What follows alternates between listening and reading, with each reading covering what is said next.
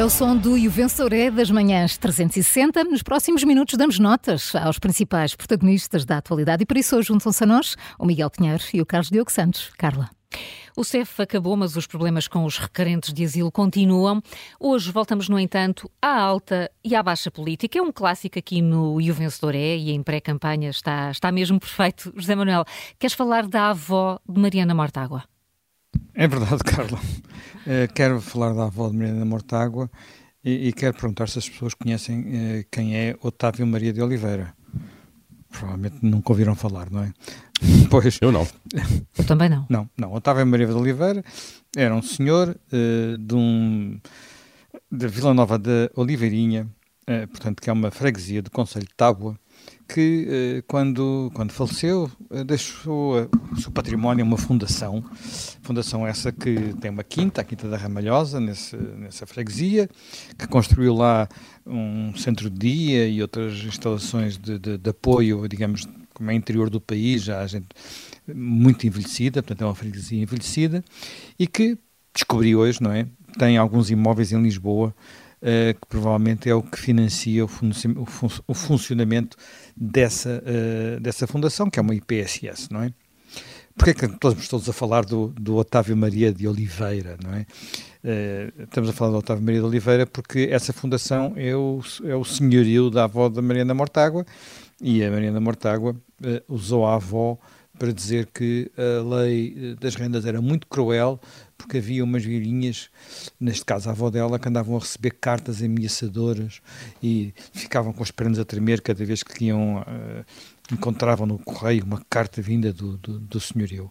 Ora, o que hoje sabemos pela notícia, pela uma notícia na revista Sábado, é que, ponto 1, um, a avó da Mariana Mortágua, na altura da lei das rendas, já tinha 78 anos, portanto hoje deve ter 90, pelas minhas contas, uh, ou está, ou vai fazer, tinha 78 anos, o que significa que eh, mantinha-se no antigo regime de arrendamento, poderia de facto receber uma carta, porque os senhorios não são obrigados a saber a idade dos inquilinos, eh, dizendo que, pronto, eh, propor a passagem para um novo regime de, de, de arrendamento urbano, mas bastava-lhe enviar uma fotocópia do, do cartão de, de cidadão e, e, o processo acabava aí. Eu não sei o que é que e a Maria Mortágua, quando percebeu que a avó não podia atualizar a renda, disse que mesmo assim ela tinha o cotel de 5 anos depois sair desse regime, o que também é falso. Uh, as pessoas com essa idade nunca poderiam sair do regime, a não ser no dia em que também saíssem deste mundo, coisa que felizmente ainda não aconteceu à avó de Mariana Mortágua e ninguém deseja que aconteça. Portanto, uh, o que não se percebe nisto tudo é como é que a líder do Bloco de Esquerda se meteu nesta atrapalhada. Uh, como é que ela, se eventualmente a avó teve alguma dúvida sobre as cartas, não a esclareceu, porque ela era já deputada, como é que ela achou que, que, que tudo isto era uma crueldade, uh, como é que ela acha que alguém, como é o caso da avó, que tem um, vive num apartamento, numa casa, numa das ruas mais uh, prestigiosas de Lisboa, de Lisboa, onde habitualmente as casas nem sequer são muito pequenas, estou a falar da Avenida de Roma, portanto, para quem não conhece Lisboa, é uh, uma, uma rua onde durante muito tempo muita gente gostaria de ter vivido, com bons, eu não sei em que sítio da Avenida de Roma, porque ela teve várias fases de desenvolvimento, e portanto, e paga 400 euros, que uh, é aquilo que se paga por um quarto em Lisboa nos dias que correm. Portanto, olha, uh, Marina Mortágua já teria tido a oportunidade de vir esclarecer a confusão em que se meteu eh, e não apenas dizer que não quer tratar de assuntos particulares na campanha, quando foi ela própria que introduziu um assunto claro. particular. Eh, deixa-me só, José Manuel, que... Eh, é, é, curioso, a esquerda costuma ser a que mais resiste, e bem, a meu ver, à colocação de elementos pessoais, familiares, na praça pública, em campanha eleitoral. Uh, e portanto é muito estranho de facto como é que Mariana Mortágua caiu desta abaixo, basicamente. E, eu acho que este caso, aliás, nós nesta, neste período eleitoral já fomos apresentados à avó de Mariana Mortágua, Ampassan, a mãe de Rui Tavares, uh, e Pedro, da Pedro Nuno Santos já lhe conhecemos o filho, que apareceu no Congresso, uh, menor, e um amigo também que serviu de exemplo para, para, para a defesa do SNS e isto é um clássico, isto está escrito há tanto tempo. A partir do momento em que os, as próprias figuras públicas, sejam elas políticos ou não, abrem a porta das suas vidas privadas e introduzem familiares que não têm nada a ver, com, neste caso, com a política, mas são colocados para eles defenderem este ponto ou aquele, isso é um caminho sem retorno. É um bocadinho como a pasta de dentes. A partir do momento em que se carrega e tira para fora, já não há volta a dar, já não, se, não conseguimos voltar a pôr a pasta lá dentro do tubo. Uh, e é a mesma coisa. Portanto, aqui ninguém pode acusar é ninguém. Boa, é boa, Diz? Diz? A imagem, da, imagem pasta da pasta de dentes é boa. É boa, não é? É boa. Obrigado. É boa. a partir do momento em que a própria Mariana Mortágua coloca a avó na praça pública, com exemplo, obviamente que eh, ia ser necessário verificar a história, como é lógico, não é? Eh, e no caso, de, por exemplo, do filho Pedro Nuno Santos, ele não se pode queixar no futuro eh, se houver qualquer história na praça pública que envolva a criança que ainda por cima é menor, porque ele próprio a usou já com propósitos políticos. E, e, eu não entendo de facto, eh, até porque eu acho que a, a esquerda, de facto, e quanto mais à esquerda, costumam ser os políticos mais avessos à questão da vida privada e têm uma reserva da vida privada muito forte. Enfim, olha, que fique de lição, pelo menos. Que nota dás, José Manuel? Olha, dou Dou um, parece que é, as atualizações de 1% são as cartas que ela habitualmente, a avó da Mariana Mortágua recebe da Fundação uh, Proprietária da Casa, não é? Portanto, acho que já até já estou a ser generoso a dar um, acho eu. Já, mas fica, fica um, portanto, para Mariana Mortágua, para a avó de Mariana Mortágua. Continuamos com outros casos de campanha e, Miguel, queres trazer aqui um incidente uh, em torno da campanha do Chega. É, os partidos, os partidos portugueses e os candidatos estão, estão desde 1986 a tentar repetir o, o feito de Mário Soares. Uh, uh, em 86, Mário Soares estava a concorrer uh, contra Freitas do Amaral nas presidenciais, é a grande campanha da democracia portuguesa, é a mítica campanha. E, uh, uh, como se sabe, Mário Soares estava, estava atrás não é? Uh, de Freitas do Amaral, estava em, foi, foi estando em dificuldades. E depois, a 14 de janeiro de 86, Mário Soares foi visitar uma fábrica na Marinha Grande, uma zona onde, onde havia muito desemprego, e a dada altura ele estava a entrar numa, numa fábrica quando foi. Uh, esbofeteado, esmurrado, chegou a haver uma paulada por uh, trabalhadores desempregados, uh, antigos trabalhadores de fábricas da, da zona que estavam eu julgo, eu julgo, que eram Eu julgo que eram trabalhadores com salários em atraso, porque na altura havia o problema dos salários em atraso, que é uma coisa que hoje é inimaginável. Havia empresas com um ano de salários em atraso.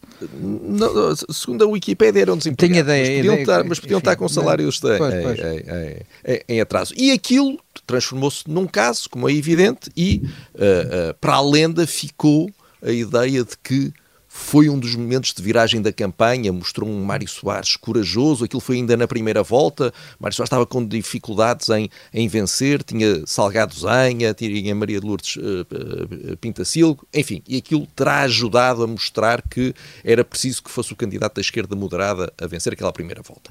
E desde aí Uh, nós temos assistido a políticos a, a, a, a quererem a sua Marinha Grande. Uh, e ontem, uh, André Ventura pôs um, um, um vídeo no Twitter uh, onde se via a caravana do Chega uh, em Vila Nova de Famalicão uh, e a dada altura ouvia-se um, um barulho, pareciam tiros, e André Ventura escreveu que a caravana do Chega foi recebida por tiros e depois perguntava de forma retórica e pouco, uh, e com, enfim, toda a gente percebendo o que é que ele quer dizer, perguntava: vamos permitir que os mesmos de sempre atuem com total impunidade?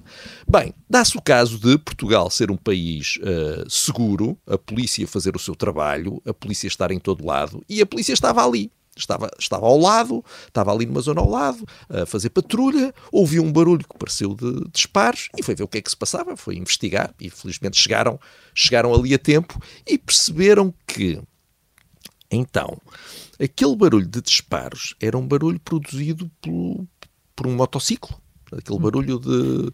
O termo técnico é ratres, uh, ali o escape faz aqueles barulhos. O, o, Paulo, e... já, o Paulo já fez esse barulho esta manhã aqui, né? ah, é? já, pronto, já, exemplificou. Já? Ah, então, já, não oh, Paulo. Ah, isso é.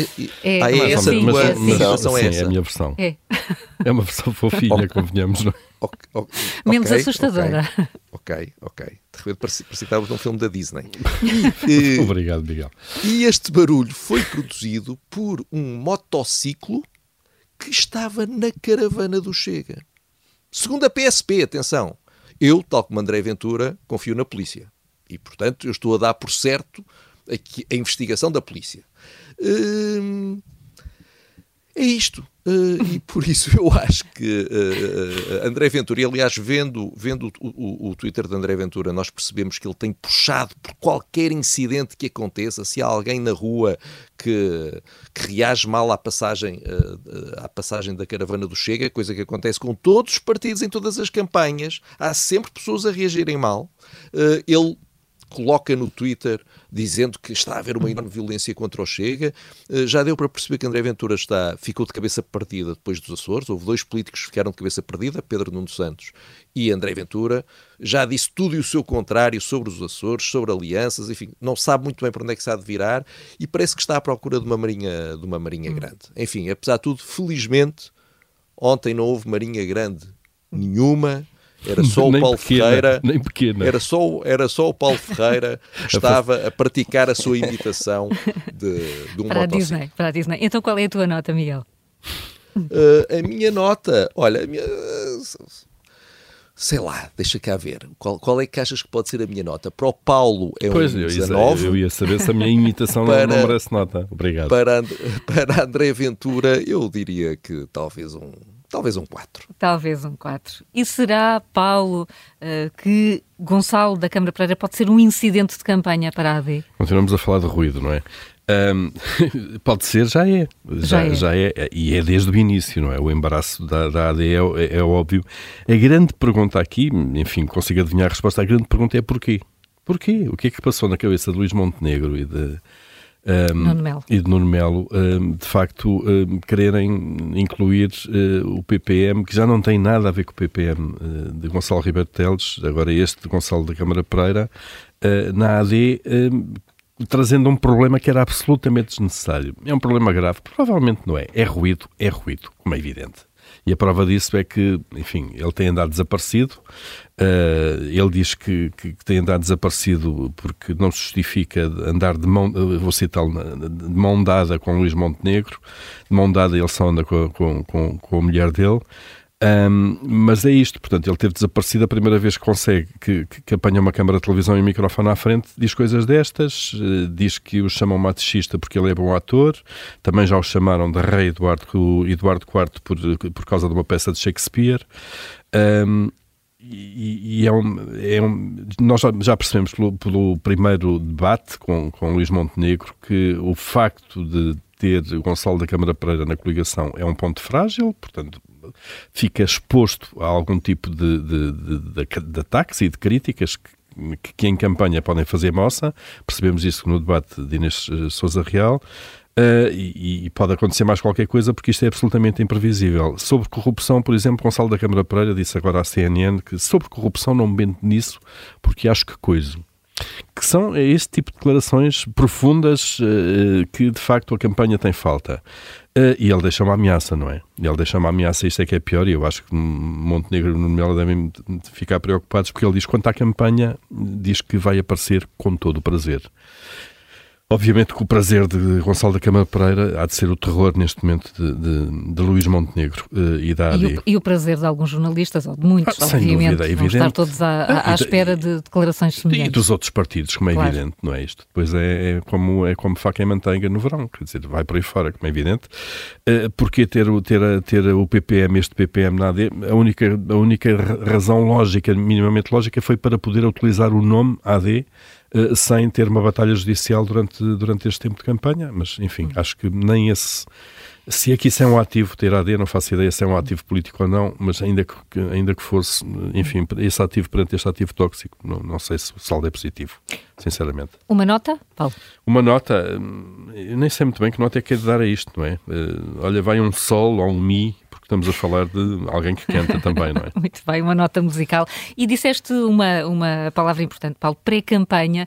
Júlio, se a pré-campanha é assim, será que a campanha vai ser mais elevada, com menos ruído? Não, não vai, eh, porque, eh, e a questão é mesmo esta, estas questões que estiveram aqui a ser faladas pelo Zé Manuel, pelo Miguel, pelo Paulo, eh, pode não ter nada a ver, mas eu por acaso até acho que tem. O que é que acontece? Estes candidatos já estão em campanha, em pré-campanha desde dezembro. E andaram o mês todo de janeiro uh, em pré-campanha. Depois tiveram 15 dias de intensos debates na televisão. E agora vão, vão ter uma campanha que só começa sábado, julgo eu. Sim. É, é, domingo. Sábado, domingo, é, ou sábado à meia-noite, provavelmente. Que são mais 15 dias. E isto, o que, é que, o que é que isto traz? Uma exposição mediática permanente, eh, uma pressão permanente em que eh, estes líderes são seguidos por toda a comunicação social e em que têm necessidade também de estar sempre a falar para a comunicação social porque andam em pré-campanha. Isto de falar todos os dias e de dar entrevistas todos os dias e de fazer declarações todos os dias porque é preciso marcar a agenda, uh, traz depois uh, Uh, estas coisas. Sim, de, estes episódios. Estes episódios, de meter os familiares, de, de, de deste PPM, de, de, haver contradições naquilo que se diz num, numa semana e depois na outra já se diz outra coisa qualquer, hum. porque a pressão é enorme todos os dias.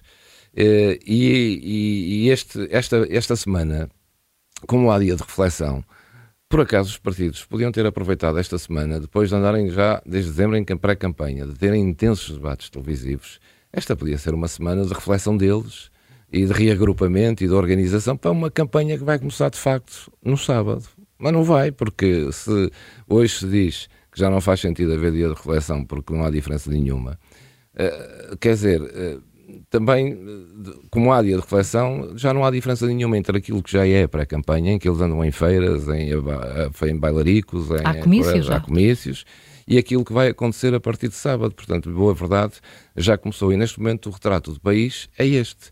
Temos um governo que está lá, mas não pode fazer nada, é como se não estivesse, e temos candidatos à liderança do país que andam há dois meses em, a passear pelo país, em comícios, a dar hum. entrevistas, a fazer declarações, a produzirem pouco, porque uh, há umas eleições no dia 10 uh, eh, de março e acho que isto prova também muito da falta de maturidade política que existe hoje em dia. E por isso vai um 6 para este sistema, que, na minha opinião, é demasiado excessivo e não faz sentido nenhum. Os políticos, esta, os líderes destes partidos, esta semana, a seguir aos debates, deviam de facto uh, resguardar-se, parar, refletirem, agruparem-se e sim prepararem uma boa campanha eleitoral, que não vai acontecer porque ela já está em, em curso. E enquanto a caravana passa, uh, Carlos Diogo Santos, acontecem outras coisas, como esta, uh, esta notícia que, que, o Observador revela de 20 imigrantes que estão a dormir na rua uh, no, no centro de Lisboa desde domingo. É verdade, não sabemos se estão ainda, porque ontem saíram notícias, não é? E, e, portanto, é o que é sempre preciso para que alguma coisa se faça. Um, é, é, verdade, as coisas com o CEF não estavam a correr bem eh, e, e, não estavam mesmo, acho que daí ninguém tem dúvidas. Uh, mas o que está a acontecer desde que entrou em funcionamento a nova Agência para a Integração, Migrações e, e Asilo, a famosa AIMA, também não é melhor. Uh, temos assistido a várias coisas uh, nos últimos tempos. recentemente houve queixas das condições em que os imigrantes ficam quando estão à espera da resposta ao, aos pedidos de asilo no aeroporto de Lisboa. E ontem ficámos a saber que uh, durante vários dias, pelo menos desde sexta-feira, uh, uh, dezenas de homens vindos do Senegal e da Gâmbia, pelo menos, dormiam na rua no centro de Lisboa, à frente de uma loja da AIMA, à vista de toda a gente, da polícia, da polícia municipal, de, de todas as autoridades. aliás, o Conselho Português de Refugiados diz que não tem memória de tal acontecer.